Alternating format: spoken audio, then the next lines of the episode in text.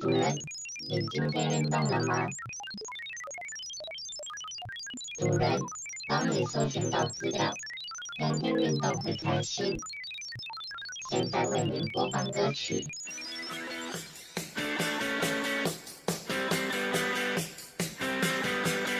主人，跟我一起运动起来。用声音走进体坛道路，用言语收录体育人物。欢迎收听斯伯特语录。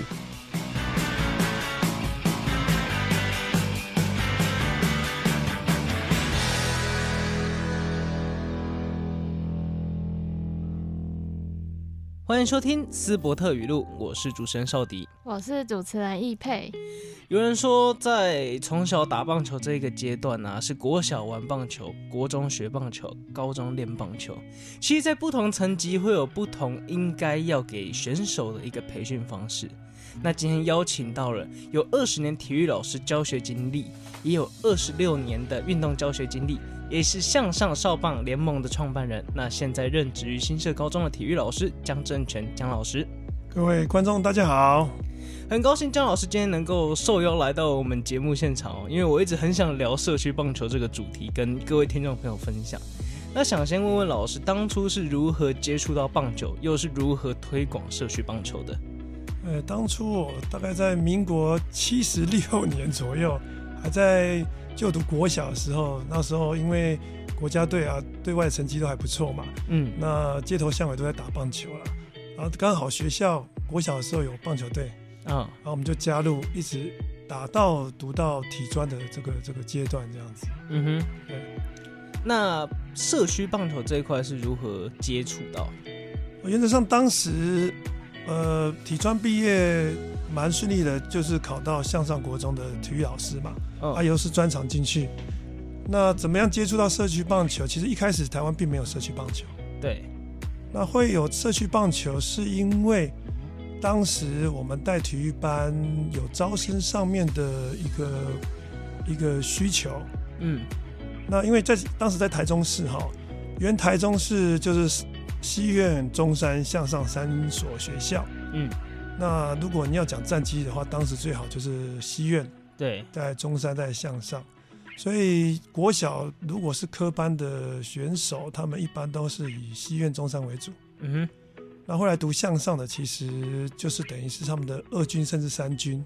嗯，那当时我们刚接球队，因为我们身份是老师嘛。嗯，那带队的时候会觉得，哎、欸，这些小孩子未来出路，你技不如人的时候，你是不是在学业这一块就要有所的要求他们嘛？嗯。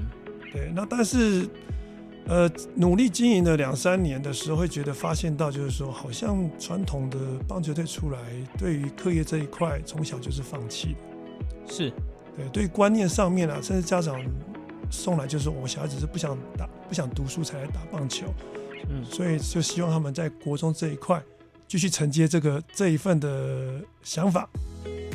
但是，因为我们自己在这圈子出来，会觉得这个路太短。所以开始就萌生了，就是说我们自己来办活动来培养选手，啊，从办所谓的寒暑假的娱乐营开始，嗯哼，那大概到九十五年我接球队办了大概三年，然后就开始在办所谓的周休的那个运动营，嗯，就把它变成成常态式，就是平常呃六日跟寒暑假没有间断，嗯，那规模越来越大，嗯哼。那当然，这个就是当时我们所谓的社区棒球棒球的萌萌芽的萌萌芽阶段了。对，少棒联盟的那个。对，当时应该是全国是没有人这么做。嗯，对，没有有那么大规模，因为其实规模会大，是因为有学校资源可以去去利用。嗯，对，省区的场地啊，甚至人力上面的一个一个一个消耗，我们都有现成的东西可以可以支援这些社区的小孩子。嗯。那社区棒球这个概念当初是怎么取得的？呃，很多时候我就是蛮喜欢看一些国外国外棒球队的一些学校棒球队的一些一些经营模式。嗯，好，在一些交流方面看到日本的社区棒球，其实他们就是以以家长为主体，嗯哼，然后假日呢是所谓的俱乐部的模式在经营，嗯，那学校只是一一到五的时候用一个棒球社，让他们有机会去接触到棒球。那你对棒球有兴趣的，假日再去参加所谓的俱乐部，嗯，所以他们在国外去接触棒球的层面会比较广。除了学校之外，在社区的部分，你不会因为你国小不是棒球队而你你没办法去接触到，甚至他有两个身份。一到可能是网球队，假日是棒球队。哦，那也是多元学习、多元培养哦。没错。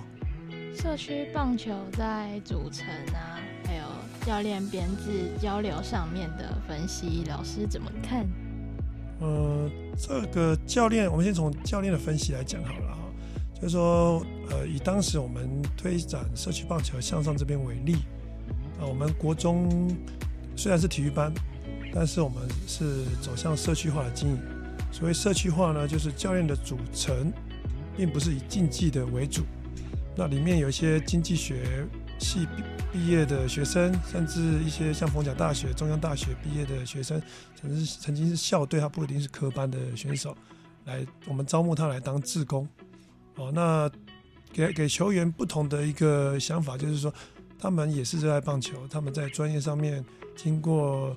时间或是一些培训之后，他也可以那么从事这个棒球教练的工作啊。另外就是他在学业部分可以做到很大的一个资源啊，因为当时呢我们呃有集体住宿的问题嘛，所以晚上的部分我们都会安排教练来实施课业辅导。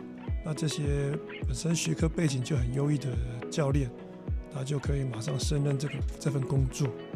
对，这是教练团对于。就是社区化来讲，最不同的地方。那在选手组成的话，跟一般的球队有差吗？呃，的确有差，因为当时我们的招募是以自己自产的社区棒球选手为主的时候呢，那家长会同意小孩子继续在国中阶段打棒球。其实大半大部分一个关关键点是在于，就是说学科能不能兼顾。嗯，那我们常常跟家长讲一句话，就是说你你小孩子平均有九十分。如果他来参加棒球队、参加体育班，我有把握让他从九十分维持到七十分，你能不能接受？但是这中间的二十分的价值是在于他的身体健康、他的团队合作精神、他在在国际观的视野各方面，我有把握让他有不同的一个一个收获的时候，你认同你就来读，嗯，所以啊，但是我们到了国三的时候，就会让他回归到。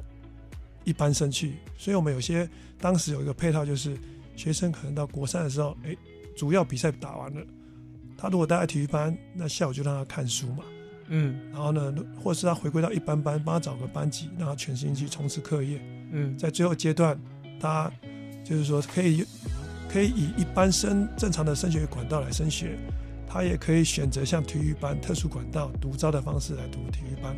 嗯，其实我觉得面对体育班教出来的孩子，无论是在态度或者说在永不服输这个精神上，都是优于一般的、一般普通班的孩子。那在交流上，就是在社区棒球与其他学校的交流上面呢？哦，像如果在交流方面的话，我们除了跟社区棒球维持很好的关系，就是除了当时我们自己做之外。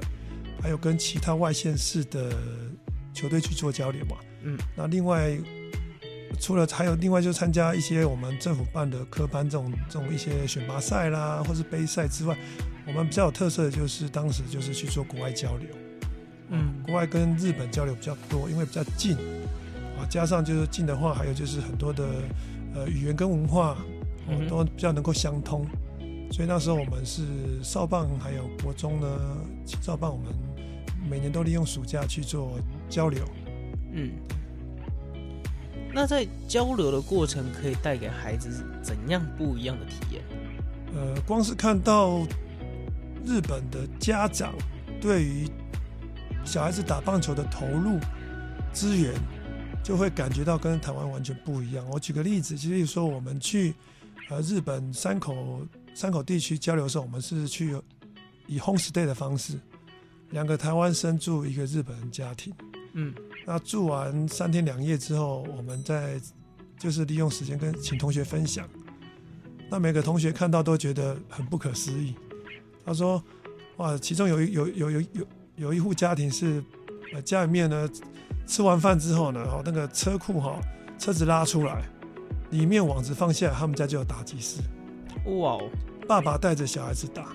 哦，啊，还另外就是还有就是，譬如说在附近公园，嗯，马上就有现成的打击网，跟所谓的室内的打击室，公园里面就有。”那当然是不能够遮雨，但是它就是有网子，可以可以去去从事这个棒球运动。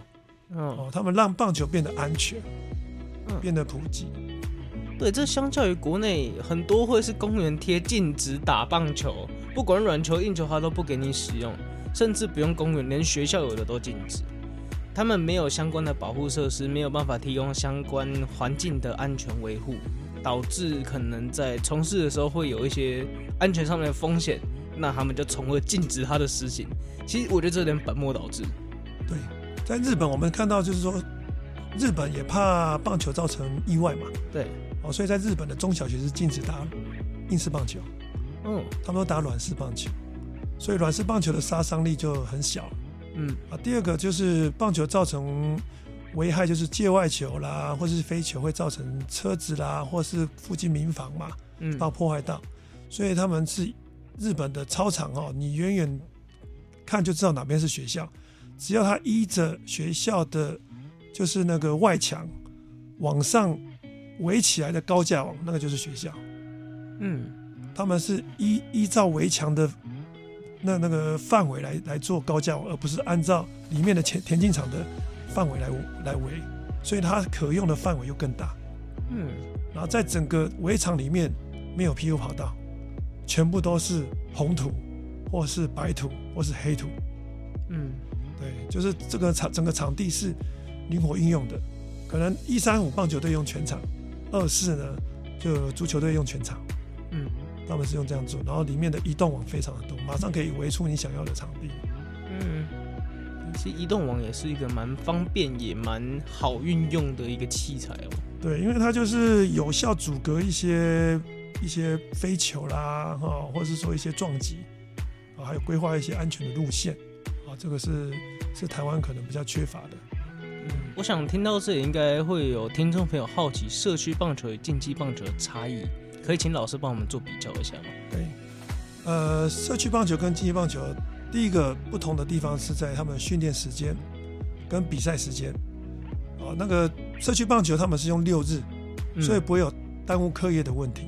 嗯哼，哦，那竞技棒球呢，因为它是一到五为主，那常常比赛是办在一到五，那所以小孩子要常常的请公假出去比赛，那可以想象班上有一半同学不在，老师也没办法上课，所以这个会不会影响到课业呢？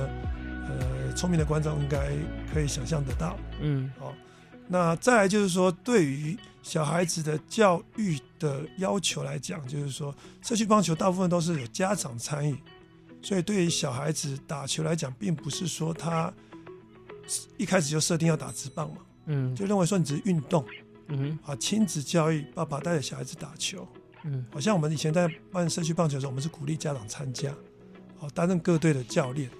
那很多教练，呃，可能教练工作他们不太行的话，我们会有真正的教练去协助。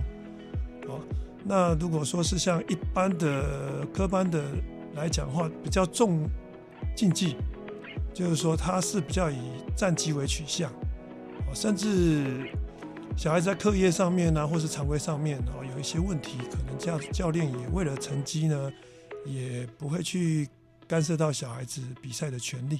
嗯，哦，这是。这是两者最大的差异性。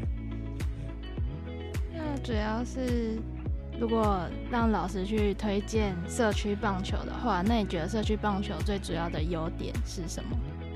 我觉得真的就是所谓的健康了。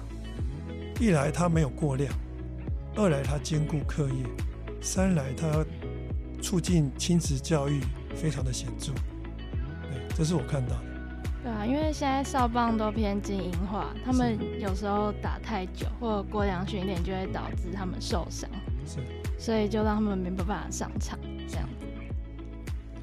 那在我们国内目前有哪些地方有在推广，或者说哪些地方可以寻找到这一类社区棒球的资源？啊，目前教育部它从一百零三年开始呢，就有经费去投资在各县市的社区棒球上面。那如果要找的话，其实在网络网络上面，你只要搜寻各县市的社区棒球，就会有很多相关的资讯。那以台中来讲的话，目前规模比较大，像春安、春安国小在办，他们是春安联盟。嗯啊，建行国小他们是春安，呃以外规模最大的啊。再来就是像以前我们所谓的向上少棒联盟，他们有独立出来，自己有成立一个协会，嗯、啊，大概在金融棒球场跟太原球场那边活动。哦、啊，大概目前台中比较大规模是这三三个点。刚刚谈到了社区棒球的制度与竞技棒球的差异。可以借鉴国外的教学方法，像基层训练是兴趣还有课业并行，然后老师也是一步一步当到了现在的教练。那为什么当初是走上教职这条路？呃，当初会走上教职这条路，其实应该是从我十七岁开始吧。我们读体专那时候是十五岁进去读五专部，然后读了第二年发现自己技不如人啊，未来要打职棒的几率不高嘛。所以呢，我们就转了呢到学校去支援，嗯，然后一开始我们是去例行国小去当助教，那那时候也觉得教球还蛮有兴趣的，然后之后教了半年之后呢，刚好军工国小呢有一个职缺，缺一个总教练的职那个那个职职位，所以就介绍我过去带。当时我十七岁。那在例行国小跟军工国小是完全不一样，因为一个是竞技棒球，一个是社团棒球。嗯，然后后来就是在军工国小带了大概将近十年，哦，对啊，中间呢还穿插了，譬如说去带中国医药大学的棒球队，哦，对，那还有就是实习的时候去彰艺彰化艺术高中，之前叫彰化国中，前面实习一年也是带棒球队。那为什么会走进教职？会在这个圈子久了之后，你就会发现到说，其实教练在这个职场来来去去的。感觉不是那么的稳定，嗯，确实，对。但是你会发现到，哎，某些教练就好稳定，然后啊，好感觉就是生活没有后顾之忧。那会开始去了解到，说未来自己走这条路应该要怎么样去定位自己的带队这个这个角色。所以后来会发现到说，哇，原来当老师兼教练是最完美的组合。第一个在。在经济方面，呃，不叫不会像说一些专业教练，可能有些是约聘雇的啦，这么不稳定。嗯，啊啊，另外就是说，会因为战机的压力而而而那个饭碗哦不保。嗯，对，所以会觉得，哎，当老师兼教练感觉不错，而且在学校来讲，你身为一个正式老师去运用学校资源，呃，会来的蛮蛮蛮顺畅的。嗯，对。那刚刚聊到的就是老师与教练的比较。那老师，您身为体育老师嘛，那在您的身份转变上面，从老师还有教练不同视野看出去的这种身份差异，有没有什么心得可以分享一下？呃，一开始从教练的角度去着眼的话，我觉得小孩子的牺牲会很大。所谓很大，就是说，假设你把自己定位成教练的话。可能有时候为了战绩，你会去牺牲一些小孩子的课业，或者是他们犯一些错，你可能会把一些标准降低。嗯，对，那是因为你身为教练，你需要这个战绩的部分嘛。那当你成为老师之后，你会战绩不会影响到自己的工作权跟经济的时候，你会觉得会想要。为学生找到比较适合的方式来教育他，嗯哼，所以在经营球队的部分，可能就是三个选项会重新排列，就是所谓的品德、战绩跟学业这三个东西，教练跟老师的排列方式是不一样的。嗯，老师的话就会变成教育可以放在第一位，就是所谓的品德嘛，对，品德第一嘛。然后呢，再来就是学业，为什么会学业？是因为我们自己走过这条路，知道这个是一个很窄的门，而且呃，职棒选手平均寿命大概四点多年而已啦。嗯，啊，我们在这圈子，学长学弟同学看看着他们进出来来去去，其实真的很现实。嗯哼，哦，所以会希望他们在在打球之余，课业的部分一定要有所要求。第二专场，对，应该不是第一专第二专场，是学业顾好才能讲打球。把第二专场的顺位拉到第一专场。对，然后呢，在球技的部分才是放在最后。这是我当老师之后的不同的转变，嗯、跟以前只当教练还没当老师的时候是完全不同的想法。因为真的让人面临到现实的环境跟抉择的时候，当然是先摸摸肚子，肚子饿了比较重要。确实，理想抱负都必须建筑在有条件之下。对，这个也不能够怪这些教练，因为就是制度使然嘛。嗯，对。在棒球教学生涯当中呢，有没有特别的教学经历？特别教学经历啊，嗯，有，其实还蛮多例子的哈。呃，印象比较深的就是。我们推行的所谓的当时推行的所谓的重视学业嘛，哈啊品德品德第一的这个理念来讲，我记得在我们在实施的第一年之后，刚好有一个毕业生，哇，当时我们国中考试的标准叫做以 PR 来算来计算，当时就有考到一个 PR 九八的，嗯，那时候还还那个联合报还来采访。而且不止一个，另外一个大概 PR 大概也是八十几九十，那也不差。对啊，那这个学生会给我们很大的振奋，就是说，以学校的老师的角度来看啊，体育班要求课业这个还是好像没有听过啊，有点难以执行。对，而且你们是把小孩子竞赛又竞练，好像把体育班 就是像人家讲的，你来乱搞的嘛。体育班就是该比赛，怎么会要求他课业？课业，而且又不让他比赛，不让他读书。嗯，那你们的课业到底玩到什么程度？到底有没有效？嗯，所以在那一年，第二年我们就有这个成效出来。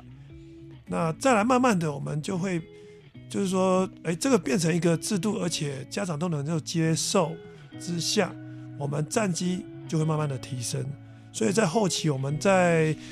在所谓的战绩的部分，我那时候台中市县市合并之后，六个体育班来讲，我们大概战绩就可以维持到前三名。然后，对，所以当时很多的，就是体育班的访视，像我后来有来台体大去进修嘛，嗯，有遇到现在的我们的许光标许校长嘛，嗯，当他他就有跟我讲说，哦，你们当时向上在推这些制度，在十几年前推的时候。他们开会就常常拿来做讨论，跟跟比较，会认为说，哎，体育班去重视课业，提高到这么高的层次的时候，战绩也不会受到影响。嗯哼，所以应该是要这么做。所以到在十几年前推行到现在，因为我去年刚卸任体育组长嘛，教育部现在很重视，就是说体育班的所谓的课业辅导跟参赛的一些。